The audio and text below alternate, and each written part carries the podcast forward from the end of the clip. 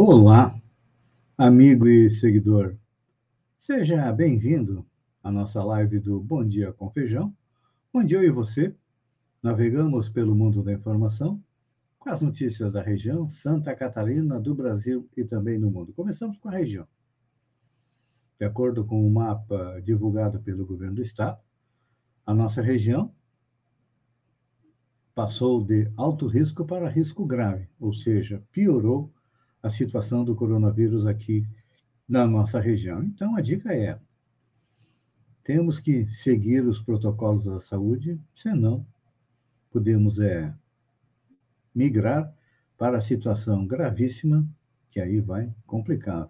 É importante a gente lembrar que isso pode é, complicar a volta às aulas que está marcada para agora, no mês de fevereiro e e algumas escolas no mês de março. Empresa de Santa Catarina desenvolve provador virtual para auxiliar nas compras online. Uma solução catarinense tem ajudado diversos usuários no momento de comprar uma roupa pela internet. A empresa desenvolveu um provador virtual que, em forma de questionário, consegue saber se uma peça servirá para o cliente ou não. Dados como peso, idade e altura são preenchidos dentro do próprio site de venda da loja, e o algoritmo da ferramenta consegue identificar se a peça é do tamanho correspondente ao do comprador.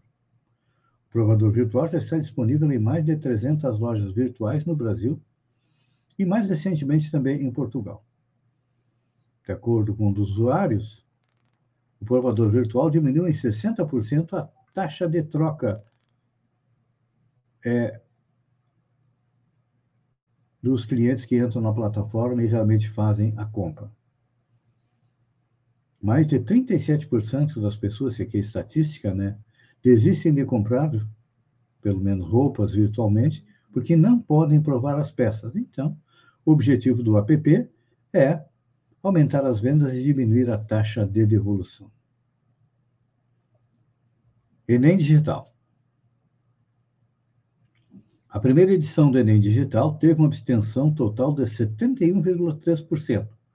O número foi divulgado neste domingo pelo INEP, Instituto Nacional de Pesquisas Educacionais, Anísio Teixeira, responsável pelo exame. Eram esperados 90 mil e sete, é, desculpem, 93.079 candidatos, mas compareceram 26.609. E faltaram 66.370, ou seja, 71,3%. O número exclui os inscritos no Amazonas, que teve as provas suspensas na pandemia. O candidato em um local de prova, Macapá, teve problemas estruturais e a prova foi cancelada. Sobre a prova deste ano, o INEP informou que o exame está sendo planejado para ocorrer em novembro e dezembro. É, o Enem comum teve uma não comparecimento de 51%. O virtual, que em princípio deveria ter é, menos desistentes, porque não corre o risco de contaminação, acabou é, tendo uma desistência maior. BBB 21. Gilberto foi parar na Berlinda por uma indicação direta do líder da semana, Arthur, enquanto que Arcrebiano foi escolhido pelo voto dos participantes da casa. Pois é tem mais uma outra notícia. Nesse final de semana, Lucas Penteado desistiu do programa após a festa na casa. A saída dele gerou repercussão entre famosos e uma mobilização financeira para que ele compre uma casa para a mãe. Desejo contato por ele durante o reality show. Que não conseguiram botar Carol Conká na, na Berlinda, né? Se botar ela na Berlinda, acho que ela sai com 90% é, dos votos. Pandemia da Covid deve acabar em sete anos, diz calculadora do Bloomberg. A campanha global de vacinação contra a Covid-19 é essencial para combater a pandemia. No entanto, ainda estamos longe da sua extinção.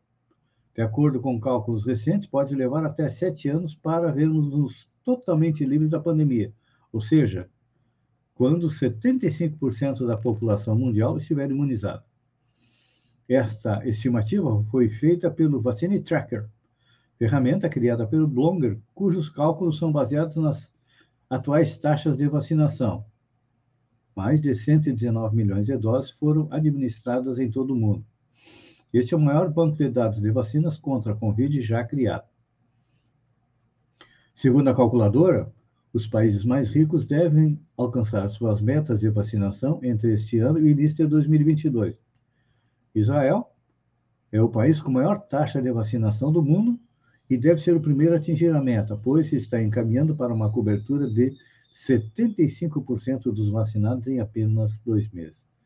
Aqui no Brasil, já foram vacinadas mais de 3 milhões de pessoas, mas representa em torno de 1%, 1,5% da população. É uma taxa muito baixa. Aqui em Santa Catarina, de acordo com o governo do estado, foram administradas aí é, 80 mil doses. É pouco para uma população de 7 milhões. O governo quer auxílio rebatizado com três parcelas de 200 reais e exigência é de curso. Pressionado para fazer novos pagamentos do auxílio emergencial, o governo prepara uma proposta que libera três parcelas de 200 reais, com foco nos trabalhadores informais não atendidos pelo Bolsa Família. A ideia é também estabelecer novas exigências para o recebimento do benefício. De acordo com o membro do governo que participa da elaboração da medida, a proposta muda o nome de assistência, que deve passar a se chamar BIP Bônus de Inclusão Produtiva. Para receber o auxílio, a pessoa terá que participar de um curso de qualificação profissional.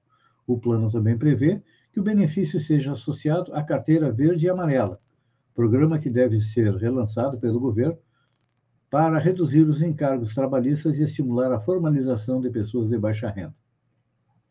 Eliminação do Palmeiras no Mundial mas Globo quebrar o recorde e superar a audiência do final da Libertadores. A eliminação do Palmeiras na semifinal do Mundial de Clubes rendeu ótimos números para a Globo, que exibiu a partida na tarde deste domingo. A vitória dos Tigres do México por 1 a 0 rendeu grandes números.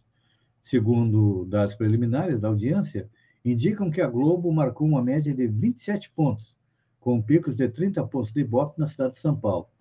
No total, a estimativa é que 6,4 milhões de telespectadores assistiram o jogo. Em comparação com a partida entre Palmeiras e Santos, na final da Libertadores, que foi exibida pelo SBT, a partida deste domingo superou em cerca de três pontos a média da cidade de São Paulo. Além disso, a partida também registrou a maior audiência aos domingos do futebol na temporada 2021. 2020-2021 com 6,4 milhões de pessoas, a exibição passou o recorde do duelo entre Flamengo e Santos, em agosto, que marcou 24 pontos no Ipope. Ex-ministro de Bolsonaro, general, avalia que a aliança com o Centrão pode ser breve. O ex-ministro da Secretaria de Governo, general Carlos Alberto Santos Cruz, diz que a relação entre Jair Bolsonaro sem partido e os políticos do Centrão é pouco sustentável e pode durar pouco. O general da reserva concedeu entrevista. Na época em que buscava cativar os eleitores, ele falava barbaridades do Centrão. Tratava o grupo como uma aglomeração de pessoas que não tinham compromisso nenhum e só se preocupavam em preservar a própria impunidade. Agora, ele faz uma virada como essa aí. Há uma incoerência e fica difícil estabelecer uma relação de confiança quando você faz esse tipo de coisa. A verdade é que o governo não se preparou para fazer alianças. A negociação política não é um crime, mas você tem que negociar políticas públicas, não benefícios particulares. A realidade que houve foi uma compra. Vai gastar bilhões de reais com emendas dos parlamentares. Então, não me parece uma coisa consistente, porque a influência do dinheiro é muito pesada. A negociação política desse tipo pode gerar, para gerar confiança, precisa se sustentar em outros princípios para produzir algo mais sólido. É, eu vejo a aliança do presidente Bolsonaro semelhante aliança da presidente Dilma com o PMDB, com o Centrão também. De uma hora para outra, eles atiraram do poder. Espero que não aconteça isso com o presidente Bolsonaro, porque já estamos cansados da impeachment, né? Qualquer coisinha vamos tirar o presidente. Acho que nós precisamos é melhorar o cacife é, dos nossos políticos. Amigo e seguidor, obrigado por ter estado comigo durante esses minutos.